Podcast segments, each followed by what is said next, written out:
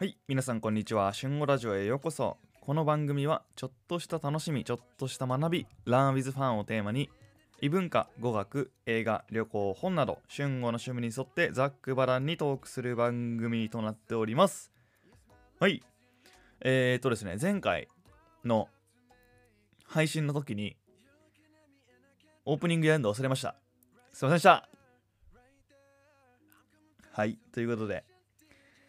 忘れたね、完全に。前回の時は。な、まあ忘れた、そうね、忘れたね。完全に。失態ですね。まあ、先週の時にね、ちょっと気づいたんだけど、まあ、撮り直すのもなぁと思って、すいませんでした。はい。あの、気をつけます、これから。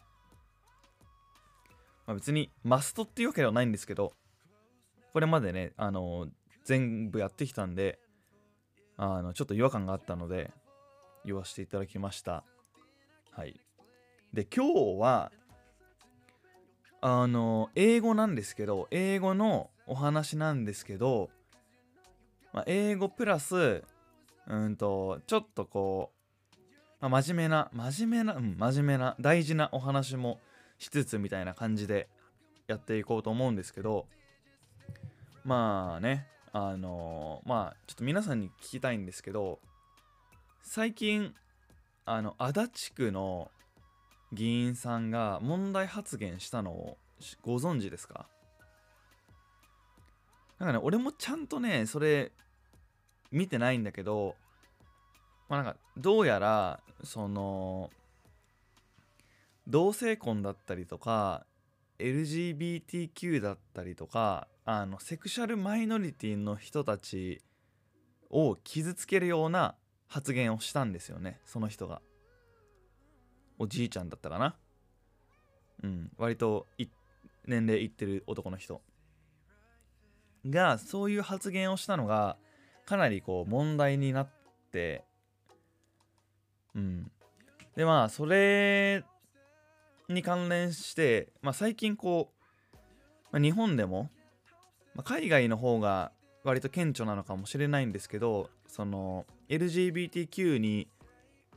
の何て言うかな LGBTQ に対する理解だったりとかあのまあ、そういう人たちが自分らしく生きられる社会を目指そうよっていう動きが、まあ、海外を筆頭にどんどんどんどん進んできていて、今回のその日本での発言もかなりこうあのバッシングあったんですけど、まあ、それもこう日本がねどんどんどんどんそういうところにも目が皆さんの目がねみんなの目がそこに向いているっていうことの表れでもあって、まあ、そういう時代時代っていうのもあれなのかな、まあ、どんどんどんどん最近はねそういうところにあの皆さんの注目が集まっているところなんですけどで先日あのもう一個僕がやっているあのポッドキャストの音声配信のチャンネル「ザ・ライフっていうのをやってるんですけど、まあ、そこではねあの、まあ、異文化海外の国の文化文化 文化危ねえ下ネタ行くとこだったしかも超低レベルな下ネタ文化じゃなくて文化ね。海外の国の文化を知るっていうのを目的にまあ、海外に住んでいるねあの日本人の人とか日本語が堪能な人とかをゲストに呼んで、まあ、その国の現地ならではの文化とかを一緒にトークするっていうような番組をやってるんですけどこの前あのーまあとある国のゲストの方と収録をしましてでその時にあの LGBTQ の話になったんですよね。でその時にもう驚いたことがあって新しい学びだったんですけどこれはねこのチャンネルチャンネルもうダメだな今日。このチャンネル春語ラジオ史上一番の学びだと思ってる自分的には。うん。で皆さんにもこれぜひ知っておいてほしいんですけど何かっていうとその、まあ、LGBTQ の人たちの、なんていうのかな、なんて呼ぶかみたいな話。例えばその日本語だったら彼なのか彼女なのか。うん。トランスジェンダーの人だったら例えばあのその何て言うのかな身体的には男だけど気持ちは女性みたいな。うん。人のことを彼って呼ぶのか彼女って呼ぶのかとかうん。まあ、その呼び方に英語での呼び方に関する話をしていてで、まあ、he なのか she なのかそれとも違うのかみたいな話をしてた時にその人が言ってたのは最近はこう they って彼ら they 彼ら彼女ら they っていう言葉を、まあ、よく使うんだよねって言っててああそうなんだみたいな。まあそういうこう一つちょっと複数形で見てんのかなみたいな。そういう人たちってことで見てんのかなって思ってたらね they をね。単数形で使うらしいんですよ。これ衝撃じゃない ?they are もうね日本の学校では僕たちは絶対にこうもう they と来たら B 動詞は are みたいな。they are 複数形は they are で習ってきたじゃないですか。なんだけどこのトピックに関してはというかこういうの時の使い方に関しては they is っていうらしいんですよ。単数形で。俺的にはねこれすごいなんか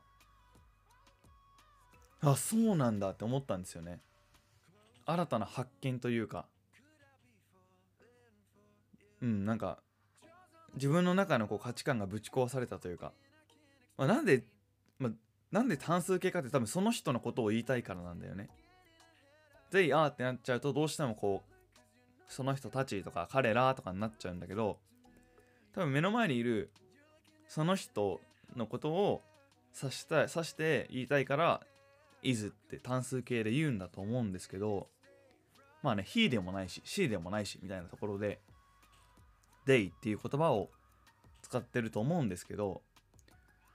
they is っていうことらしくてもうこれはね春語ラジオ史上一番の学びだと思ってください皆さん。特になんか英語とかに興味がある方は。うん。っていうお話なんですけどそれともう一つねもう一つちょっとこうまあそれに関連して言いたいことというかまあ自分もねそうなんですけどまあ多分日本ってまだそのセクシャルマイノリティの人たちがカミングアウトしたりとかそういう人たちが生きやすい世の中なのかなって考えた時にまあ多分そんなにそんなにだと思うんですよね多分。例えばさなんか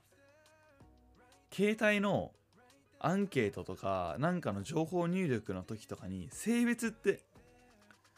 出てくる時にまあ最近はねやっとこう男性女性その他みたいなその他の欄ができたと思うんですけどでもまだまだね男性女性しかないとかあとはそうだな。あのー、なんて言おうと思ったんだっけ。そのアンケートのことと。あそうそうそう。普通に友達と会話するときに彼女いる？彼氏いる？って聞くじゃないですか。あ僕は聞くんですけど。でも例えばねその友達がまあじゃあ男友達だったとしましょう。その子が男友達ででもその俺はその子のことを完全にストレート。女性のことが好きな彼だと思ってるのだけどでも実際は彼がただこうカミングアウトあのできてなくて実は男の人が好きとか実はバイセクシャル両方とも男も女も好きなんだよねっていう人なのかもしれない。ってなった時にこうこっちから「あどう彼女最近できた?」とか「彼女欲しい?」とかいうのも、まあ、実は、まあ、ちょっとこうまあ、配慮に欠けるっていうかなんですよねうんあもう俺もねそう言っちゃうんだよねあこれから気をつけなきゃいけないなって自分では思ってるんだけど今までは完全にね男の人を目の前にしたら彼女いるって言ってたし女の子目の前にしてた時は彼氏いるって言ってたけどそれも本来だったら、まあ、んまりねその人たちの LGBTQ の人たちを考えた時にあんまよろしくないっていうね。だからそのその収録の時にゲストの人が言ってくれたのはあのー、ボーイフレンドガールフレンドって言うんじゃなくてパートナーっていうことにしたって言ってて。でパートナーって言えば、まあ、別にそのパートナーっていうのがボーイフレンドでもガールフレンドでもパートナーっていう言葉を使うことでその LGBTQ の人たちにそういった配慮ができる。あの自分はそういうのをあの何て言うのかな、まあ、そこそそこをちゃんとかんそこにもう理解がいってるよっていう意思表示のためにためにもあの言ってるらしくてパートナーっていう言葉を使うようにしてるとかもう使ってるらしくてまあでもこれを多分日本語に置き換えたら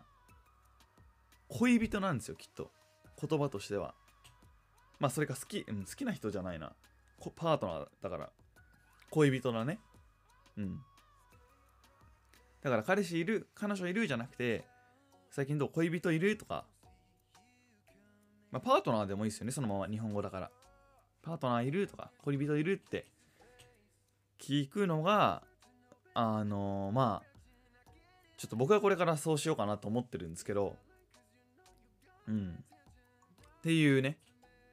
実はこう自分でも無意識のうちにあのセクシャルマイノリティの人たちがあのね自分らしく生きづらい環境をちょっと作っちゃってるかもしれないっていう、うん。まあ、どうしてもねこう育ってきた環境とかがあの、まあ、影響あると思うんですけど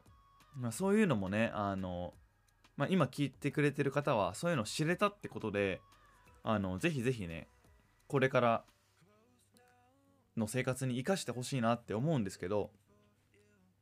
うん。恋人ですよ、まあ、ちょっとね恥ずかしいかもしれないしなんか恋人いるって聞いたらその人から、まあ、仮にその人がストレートだったとしてあんまりこうそういうのにまだ免疫がない人からしたらなんで恋人って言葉使ってんのってもしかしたら言われるかもしんないんですけど、まあ、そういう時はねあの言っちゃえばいいんですよ。いやだからこういうねことも最近勉強しててなんかまあ誰でもね自分らしくいられるね環境がいいじゃんみたいな。やっぱそう考えたら